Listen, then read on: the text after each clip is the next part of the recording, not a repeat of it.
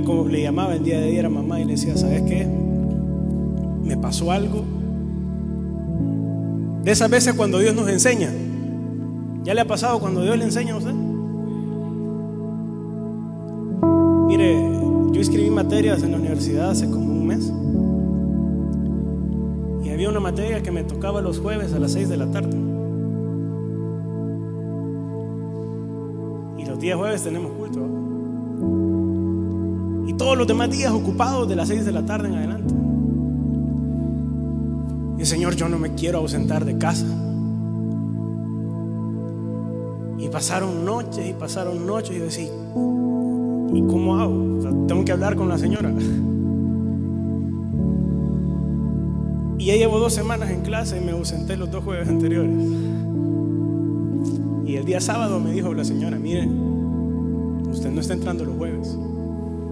Vamos a platicar al final. y cuando hablé con ella, le comenté la situación. Y sus palabras fueron las siguientes. No te preocupes por esta materia. Híjole, hermano. Los que, los que saben qué es eso es, no te preocupes. Tienes que trabajar, avísame. Tienes que ir a la iglesia, avísame. Yo solo levanté mis manos y le dije, Señor, gracias. Yo no sé si usted está entendiendo. Dios siempre tiene el control. Pasé un mes, quizás noches sin dormir pensando qué iba a hacer. Pero Dios ya estaba trabajando desde antes. Y yo quiero seguir hablando acerca de, que ustedes y yo, hermano, tenemos que estar en movimiento. No es posible, hermano, que ustedes y yo nos quedemos de brazos cruzados. Mientras allá afuera hay gente que está logrando tantas cosas, no es posible que ustedes y yo nos quedemos de brazos cruzados. Hay que creer que Dios está para ayudarnos. Y hemos visto la mano de Dios. Hemos entendido, hermano, que el deseo del corazón de Dios es terminar la obra que un día empezó en nosotros. Dígale que tiene al lado, Dios sigue trabajando conmigo. Dios sigue trabajando con nosotros. Él no ha terminado con su casa, Él no ha terminado con su familia. Dios todavía está haciendo un milagro. Hermano, y el deseo de Dios es que ustedes y yo vivamos una vida llena de cambios y que ustedes y yo caminemos hacia adelante. Qué feo es, hermano, cuando uno tiene una vida estancada. Alguien se ha sentido, ya alguien ha, alguien ha sentido, me estanqué. Alguien dijo, yo ya no avancé. Alguien se ha, estado en ese, en ese punto. Qué feo es ver a gente, hermano, que sigue logrando cosas y uno no logra nada. ¿Y ese cómo le hace?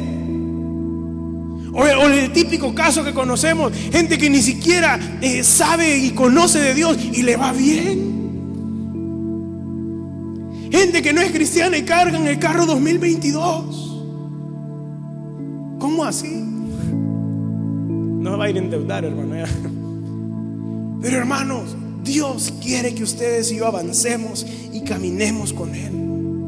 Y como siempre lo he dicho en muchas ocasiones desde aquí, hermano, hay que pegarse a gente que no ande perdiendo el tiempo.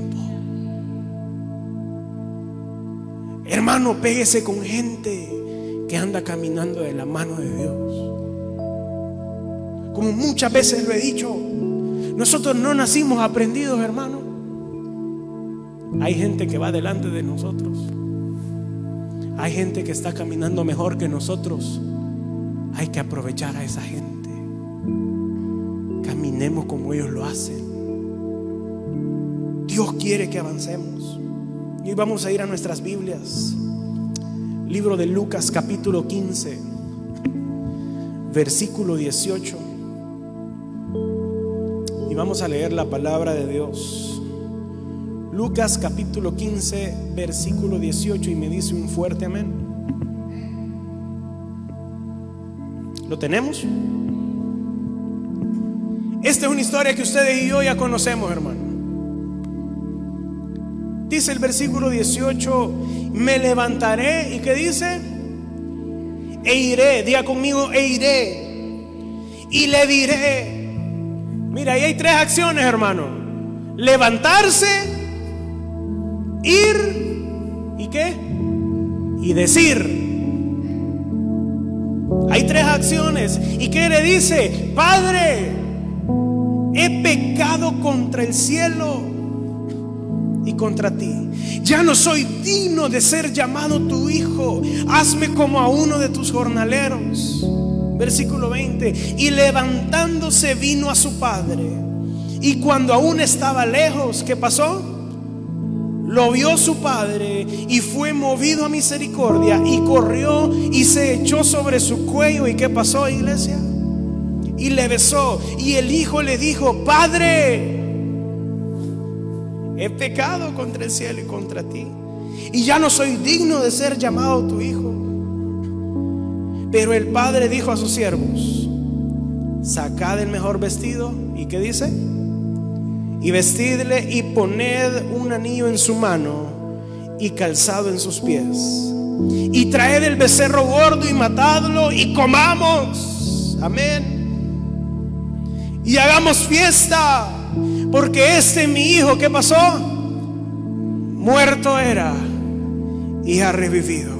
Se había perdido y es hallado. ¿Y qué dice que pasó? Todos comenzaron Esta es la parábola del hijo pródigo. Esta fue una historia que Jesús utilizó, contó para enseñarle a aquellos, para predicar a través de ella. Y hay algo porque, hermano, Jesús conoce cómo ustedes y yo nos comportamos. Esta historia Jesús la creó para enseñar a los demás. Y la creó según lo que Él sabía. Él sabía que ustedes y yo íbamos a fallarle y que después íbamos a regresar nuevamente a casa. Y entonces es una parábola ejemplar. Porque expresa, nos enseña. Es como que yo me siento identificado con eso. Jesús quizás pensando en mí estaba.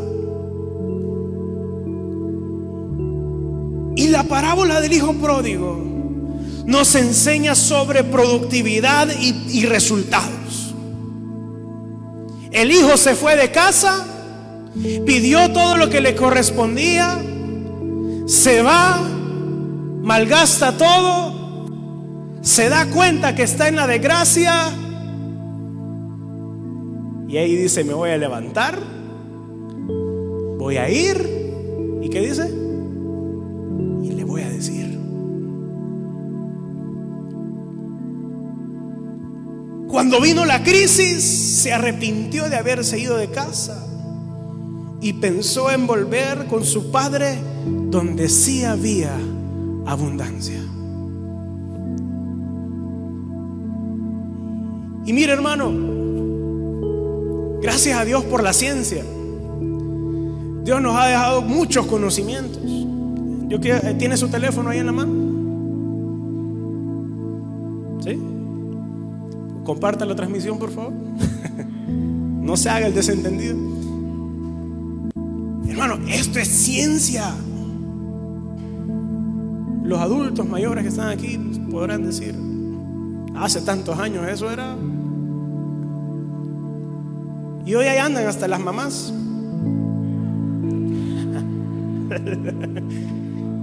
compartiendo memes, compartiendo historias, estados. Hermano, la ciencia es increíble. Y sabe, la misma ciencia, hermano, nos ha dejado las leyes de la física. Y como hemos venido hablando acerca de movimiento, día conmigo movimiento, ciencia explica acerca del movimiento. Y el primer eh, término que la ciencia en este caso vamos a aprender es la ley de la inercia. Imagínense lo que dice esta ley. Todo cuerpo continúa en su estado de reposo movimiento uniforme a menos que se le aplique una fuerza. Si yo tengo esta bocina aquí, ahí está quieta. Si yo le aplico una fuerza, la voy a botar. Eso es lo que nos explica la ley de la inercia. Se la voy a poner más fácil en un ejemplo. Cuando un carro se queda sin gasolina, el carro va a seguir avanzando si va en movimiento. Y va a seguir avanzando hasta que llegue a cero kilómetros por hora. Si yo iba a 100 kilómetros, me quedé sin gasolina, pero voy a seguir avanzando hasta donde llegue. Y eso es la ley de la inercia. El empuje hasta donde aguante. Y cuando llegue a cero se acaba. ¿Y usted, hermano, ha conocido gente que se va de la iglesia? Todos hemos conocido gente que se va de la iglesia. Y de pronto decimos, aquel se fue de la iglesia y le va bien. Me voy a ir yo también. No. Aquel se olvidó de Dios y le sigue yendo bien. Ahí hay ley de la inercia. Porque mientras estaba aquí adoraba a Jesús. Oraba, cantaba, levantaba sus manos. Saliendo de ahí para allá, se le acabó la gasolina, pero sigue en movimiento. ¿Alguien está entendiendo? Pero sigue en movimiento. Y llega un punto donde ya no hay gasolina y ya no hay quien me empuje. y a mí me encanta porque la ley de la inercia le pasó al hijo pródigo. Mientras tenía la plata que papá le había dado, hombre, aquí todo es fiesta. Y dice que pasó haciendo fiesta y malgastó todo lo que tenía. Gastar es una cosa, malgastar es otra. Sí, malgastó todo lo que tenía. Y cuando se le acabó, mire,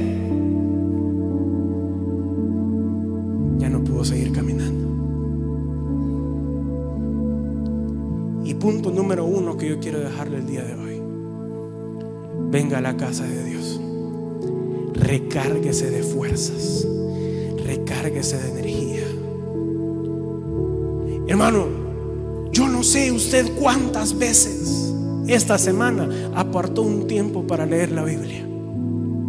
El, pastor, el jueves, el día del culto, no, allá en casa. ¿Cuánto tiempo apartaste para una oración de 10 minutos? Es que oramos cuando ya está el gran pedazo de pollo campero aquí. Y esa oración dura 30 segundos, si no es que menos.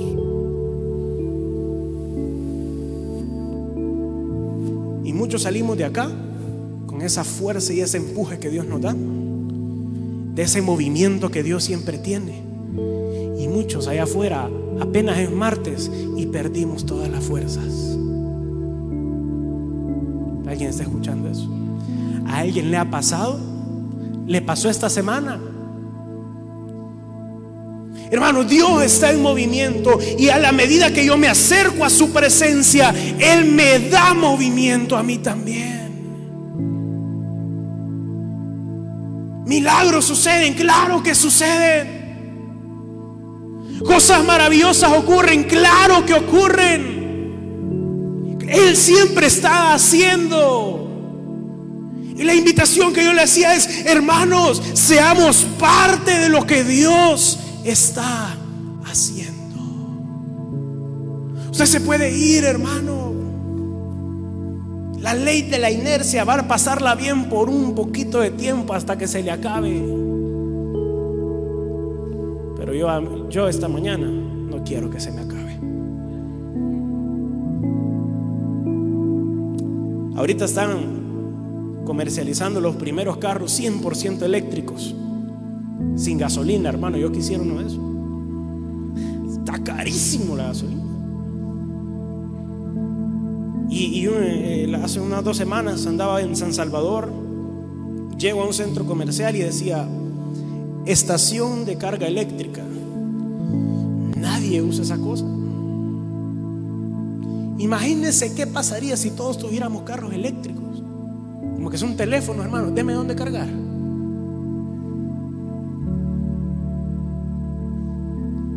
Imagínense cómo son las cosas con Dios también. que todos los días que usted se despierta, hay alguien que está tocando la puerta y que te está diciendo, yo te quiero recargar. Yo no sé si usted hoy está entendiendo el mensaje. Dios está en movimiento, hermano, pero la inercia, esa fuerza de empuje no nos va a alcanzar para siempre. vamos a quedar sin gasolina. Aproveche cuando Dios toca su corazón, porque ahí se está recargando una vez más. Número dos. Esta ley la segunda ley de la física, que tiene que ver con el movimiento. Dice que los cuerpos se trasladan de un lugar a otro o se detienen por la fuerza que se ejerce sobre ellos. Usted me tira una pelota y yo la voy a bajar bien bonito. Usted me tira una pelota y yo la detengo. A eso se refiere la ley. Yo puedo pegarle a la pelota, y estoy ejerciendo una fuerza sobre él. Pero dice acá esta ley que se detiene porque se le aplica una fuerza. Usted me pasa la pelota y yo la puedo detener.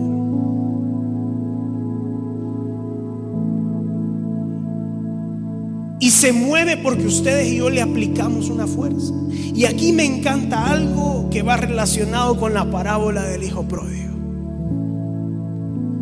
Vimos que hizo tres acciones. Se levantó, fue y le dijo, hermanos y hermanas, las cosas no ocurren por arte de magia. ¿Alguien está escuchando eso? Y yo he escuchado gente decir que el Señor bendiga, que Dios me prospere, que me dé las finanzas que necesito, pero se levantan a las 12 del mediodía.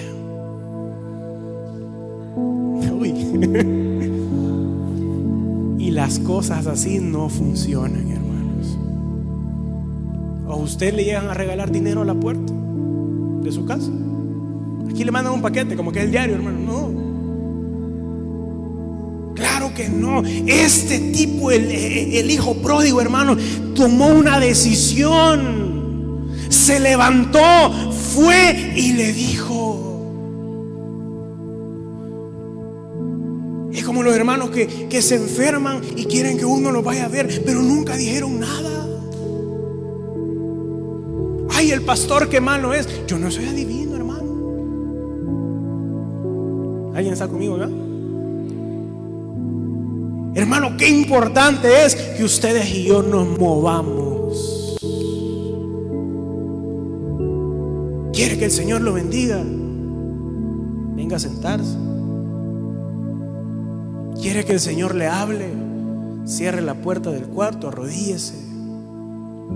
Y ahí Dios le va a hablar. Pero si ustedes y yo no nos movemos, hermano, va a ser bien difícil Dios haga algo con nosotros. Y es que me encanta algo. Dios está buscando gente que se esté moviendo como dice en su palabra, Él está buscando gente que le adore en espíritu y en verdad. Hay gente que le adora de fachada, de esas no quiere Él. Dígale que tiene dado, a partir de hoy te vas a empezar a mover. Hermano, pero que se note. ¿Alguien entiende ese punto el día de hoy? Sí, pastor, yo me estoy moviendo, pero que se note. Que se note, hermano. Y a mí me encanta algo, hermano. Cuando Él dice, yo me le voy a levantar, me voy a ir y le voy a decir, es porque Él estaba definido qué quería lograr. Ustedes y yo no podemos andar caminando por la vida solo por caminar. ¿Alguien está aquí? Y tenemos que darle dirección a nuestro movimiento. ¿A cuántos son organizados aquí? ¿A cuántos les gusta decir, hoy voy a hacer tal, tal, tal, tal cosa? Yo, yo soy así, hermano. Yo desde un día, dos días antes ya ando diciendo, pasado mañana voy a hacer esto y esto y ya no me vengan con más. Gusta ser organizado. Y yo tengo pleito con mamá a veces por porque ella es de la noche a la mañana, yo no. Pero qué importante es cuando ustedes y yo nos proponemos a hacer algo. El hijo pródigo se propuso a levantar, a ir y a decir. Yo no sé usted esta mañana qué decisiones va a tomar al salir de acá. Mire hermano, el hijo pródigo pudo regresar sin necesidad de sufrir hambre, pero él esperó hasta la mayor desgracia para poder levantarse, ir y decir. Hermano, y déjeme decirle algo, eso es esperar los extremos hasta decir ya no. Esperar hasta que se, se me acaba toda la fuerza para empezar a buscar de la presencia de Dios. Y no estamos para eso. ¿Alguien está aquí conmigo? No estamos para eso. Hermano, ustedes y yo tenemos que confiar que Dios va a estar ayudándonos. Yo no sé cómo vino usted, cómo la pasó esta semana. Pero gloria a Dios por aquellos que están reconociendo que ha sido la mano poderosa nada más. Usted, hermano, si usted vio la mano de Dios esta semana, ha sido porque usted se ha estado moviendo. Amén. Ha sido porque usted ha buscado estar cerca de la presencia de Dios. Y, me encanta algo, vaya conmigo a Salmos 37, versículo 23, ahí en su Biblia. Salmos 37, 23. Y me dice un fuerte amén.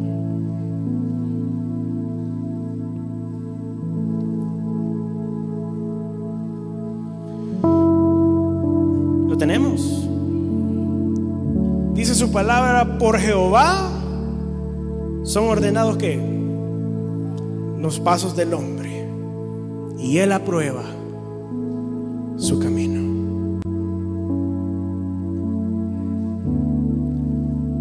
El hijo pródigo se puso en movimiento, hermanos, porque pensó en levantarse, ir y hablar con su padre. Y esto nos enseña el punto número 3 el día de hoy.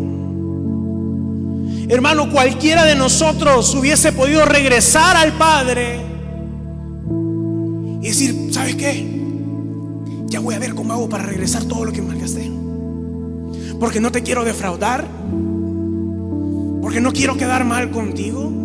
Sino que el plan de él era ir y decir, le voy a decir a mi padre que me haga como uno de sus jornaleros. Como uno más en la hacienda. Y hay algo que me encanta esta mañana. Que Él fue donde el Padre y fue honesto. Y le dijo, ¿sabes qué? Ya no soy digno de ser llamado tu hijo. Y más allá de tomar acción, y más allá de decidirse, más allá de moverse, hubo honestidad en el corazón. Yo no sé si usted está entendiendo esta mañana que por mucho hermano que usted haga, deshaga, invente, patalee, llore, si no hay humildad en el corazón, no va a haber nada. Muchos andamos acelerados por la vida creyendo que hacemos tantas cosas buenas y no tenemos nada en el corazón. Uy, pastor vino con el cincho. Es la verdad, hermano. Porque este hombre decide y hace y deshace, malgasta, pero regresa a casa siendo honesto con su padre. Y me encanta que la honestidad abrió el corazón del padre. ¿Y saben qué, muchachos? Tráiganme el mejor vestido para este. Yo no sé si lo mandó a bañarse o lo puso así, yo no sé. Lo que sí sé es que hicieron una gran fiesta Y el padre terminó diciendo, mi hijo estaba muerto. ¿Y ahora qué? Y ahora vive. Estaba perdido y ha sido hallado. Simple y sencillamente vine a esto el día de hoy. Usted puede hacer miles de cosas a la vez. Pero si no hay humildad en nuestro corazón para hablar con Dios Padre, no logramos nada. ¿Entendió eso, hermano? Dios está buscando corazones humildes. No, pastor, es que yo le ayudo a, tal persona, yo he sido buena gente. Pero ¿y con Él hay humildad? ¿Estamos escuchando? Pero cuando me acerco a Él, cuando fallo, cuando cometo errores, me acerco a Él y le digo, Señor, te he fallado. La regué, caí muy bajo. Y esa es la llave